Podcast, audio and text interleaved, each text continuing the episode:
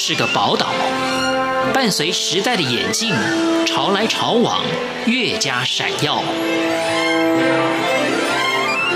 欢迎收听《潮台湾》，发现台湾的美好。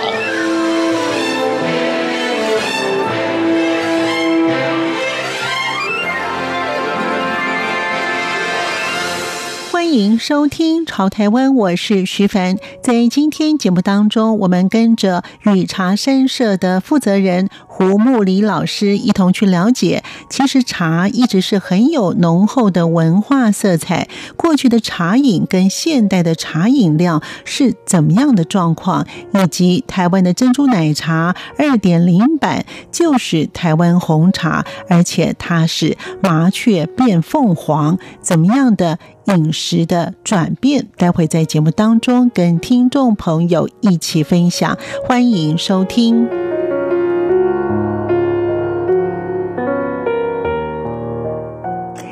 知道吗？茶饮原先是作为药饮，经过不同的朝代有了转变，直到有了散茶，才会有现在的茶叶片，是非常有趣的。我们来听与茶山社负责人胡慕林老师他说：“那个茶饮是自古以来到现在都有的，它影响了人类的文明跟文化上千年。”尔后的日子，当然茶是不会缺席。大概来讲，喝茶习惯从古代到现在，它有几个不同的转变。最早的茶出现是出现在药饮，它是用在药品方面的。后来在周朝，大概是属于敬天，一直到唐朝的时候才普及化，变为人们在一个品饮的一种茶品。中间呢，经历了魏晋南北朝到唐朝兴盛起来。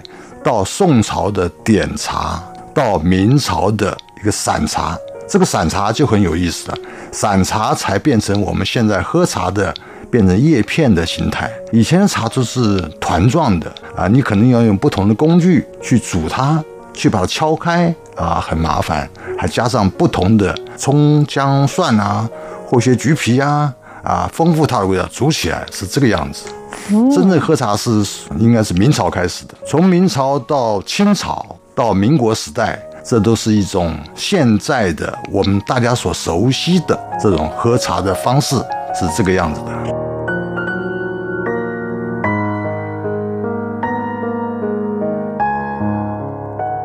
红茶是现今在茶饮料店非常普遍，因为台湾的珍珠奶茶已经远播到海外。原来我们所知道的阿萨姆红茶是台茶八号，为什么呢？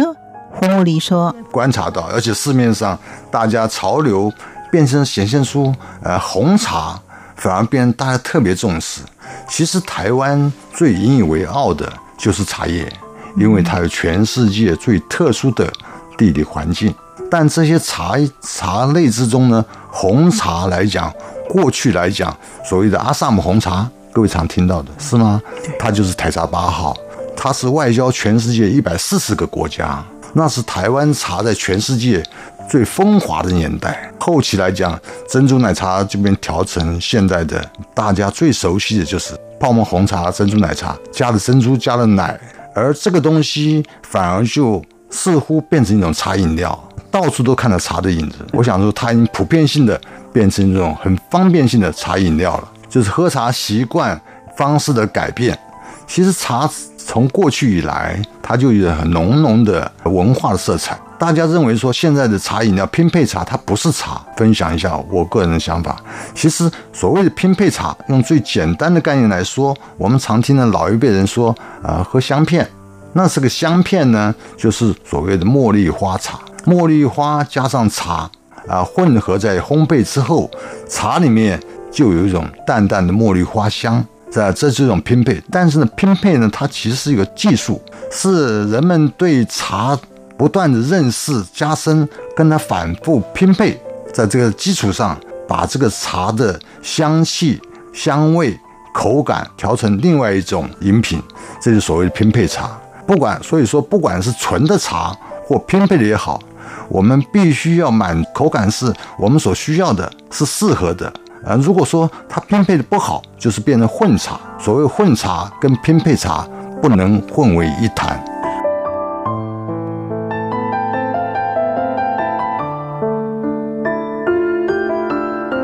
然而，拼配茶跟温茶有何不同？有趣的是，许多人认为咖啡跟茶都是来自于西方。胡木里老师他说：“所谓的拼配茶，它是一种工业茶的加工技术，大部分被商品茶或工业所使用。好比说，各位都常可能喝到一款茶叫伯爵红茶。其实，伯爵红茶在每一家喝的口感可能都都不一样，但真正的拼配技巧。”它在英国伦敦总部，它是不外泄的，这是一种机密。也就是说，这拼配是一种它的工艺跟技术的结合，它是把同性质不一样的产品把它混在一起，为了增加它的形状啊、提香啊、浓淡啊，而变成一种茶品。像这些茶品，其实是跟所谓的混茶是完全不一样的。嗯，其实很有意思。大家认为说红茶跟咖啡都来自西方，我们反而不太重视红茶。大家都认为说台湾哦就是乌龙啊，各式各样的乌龙，包括包种茶啊，所谓的高山乌龙茶、阿里山呐、啊、梨山呐、啊、大玉岭、金萱呐、啊，大家最熟悉的金萱，这些都是台湾很好品质的乌龙茶。所以乌龙茶全世界有名，大家就认为说就把台湾的红茶给忘掉了。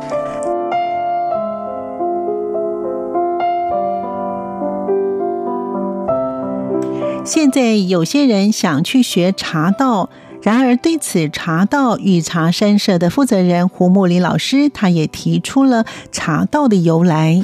那到底什么叫茶道？我们经常听到或看到“茶禅一味”，它到底又是什么意思？这个茶跟禅跟佛中间关系是非常非常的深厚。在中国唐朝的时候，佛法盛行，当时很多日本跟韩国的学问生。到了中原来学习佛法，他们同时带去了制陶技术跟制茶带回的日本或韩国。在日本来讲，日本的各种喝茶的习惯来讲，将茶饮调到一个艺术跟文化的地方，很重要的人就是千利休。它在在公元十六世纪的时候，它演变出来叫所谓的日本的茶道。那这种喝茶的方式，它讲究和敬清寂，再转回影响到台湾跟中国，所以变成一种讲求形式化的一种喝茶的仪式啊，这就是一般人所了解的茶道。茶道与倒茶有何不同？与茶山社负责人胡木里老师也谈到他多年习茶的心得。这是我个人在那么多年里面，嗯，凭了一个启发图像。茶道不是就倒茶吗？就是倒茶，这是泡茶的一种方式跟过程，它的方法。它就是更简单讲呢，举起、举起跟放下。那这种东西会牵扯很多。透过这简单的方式，我让让年轻人更了解什么是茶，它为什么会有这味道？那什么叫香味？什么叫香气？那喝茶人习惯第一泡都会舍弃不喝，通常叫他们叫醒茶，这是很美的、很精准的一个名词，唤醒它。因为茶叶在茶园里面采摘时死亡了，它遇到水之后复活了。这中间有很深的一个历程，这是很有意思的东西。其实，在洗茶，因为他们觉得茶不干净，对不对？你觉得茶有农药啊，或者说茶里面有碎屑，其实洗不干净的。洗不干净，你为什么要洗呢？那这是很有趣的，让他重新的反思。其实是因为我们要注意到产品的来源，它到底是什么样的茶园、什么样产地、什么制作出来的，要做规格化。这是我们所有的茶叶朋友都需要努力的一点。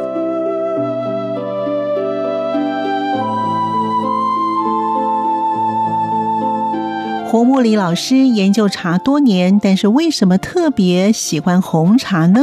他说，在那么多茶里面，茶分为六大茶类。所谓六大茶类，它是依据发酵程度不同而分的茶。其实茶有上千种名称，大家一听的茶可能感觉很复杂。其实这都是因为太强的地域性跟主观性，因为它要嗯有销售，特别追捧它地方性的茶。可是这种东西反而造成了我们对茶的错觉，你不知道这到底什么茶。其实发酵是是按照发酵最轻的到完全发酵，其实是分为六种的，就所谓的绿茶、龙井啊、碧螺春啊、三峡也有，再来是白茶，再来叫黄茶。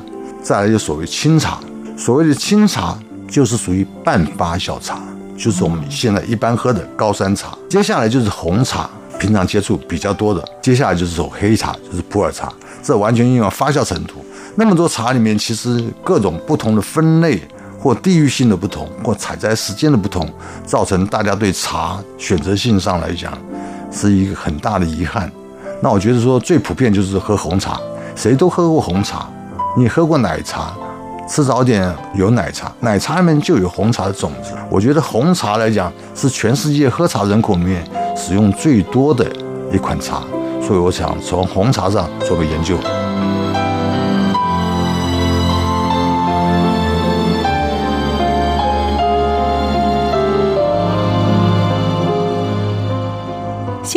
许多人会去喝下午茶，然而您知道下午茶的由来吗？胡慕里老师他说，下午茶的由来，其实茶的有个争论，在二十世纪初期的时候，茶最原生的是哪个国家或哪个地区啊，一直争论不休。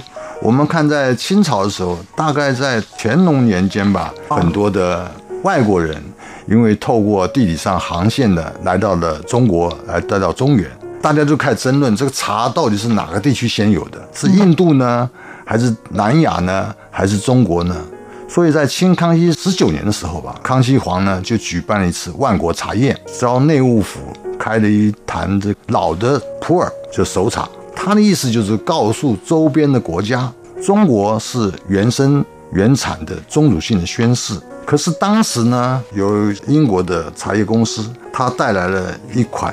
茶包，他就出示他的茶包，此茶包不超过两百年，必然风行全世界。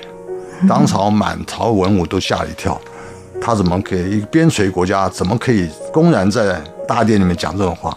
可是确实，这个茶包做到了，大家都知道，那就是立顿红茶。英国人比较重视早餐。午餐就比较简单一点，但他晚餐的时间有文化一些活动，他就晚餐时间可能都在八点，所以说他中午到晚上的时间呢，通常大家呢会感到一种饿的感觉。茶最早出现是葡萄牙跟西班牙，是也是因为在一六六二年的时候，大概是一个葡萄牙公主凯塔凯撒琳公主，她下嫁到英国皇室，她带去了两箱的红茶，带去之后呢。英国的皇室就开始研究这个红茶，就开始喝，哎，觉得不错，配些点心，就成为他们在王公贵族里面流传的一种。后来流传到民间，这是下午茶的由来。茶的人不急于喝咖啡的人。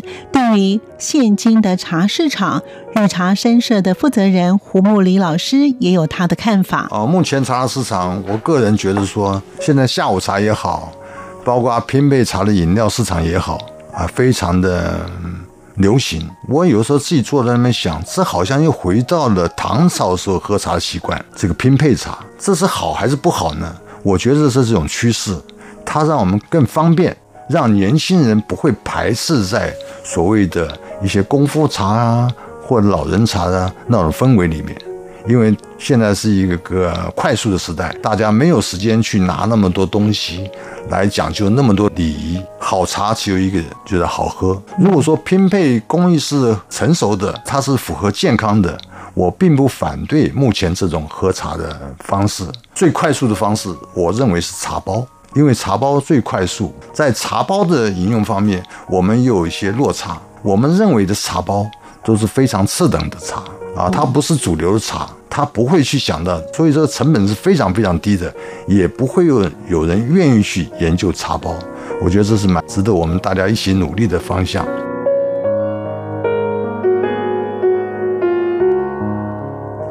老师他研究台茶十八号，但是红茶也有一段严格的过程与历史。他说：“从台茶八号，各位都知道，它变成珍珠奶茶、泡沫红茶。那现在这一款茶，在一九九九年推出来的，可贵的是，它产自台湾老山茶树，跟缅甸的大叶种红茶调配而成的一款茶品。”感谢您的收听，我们下次见。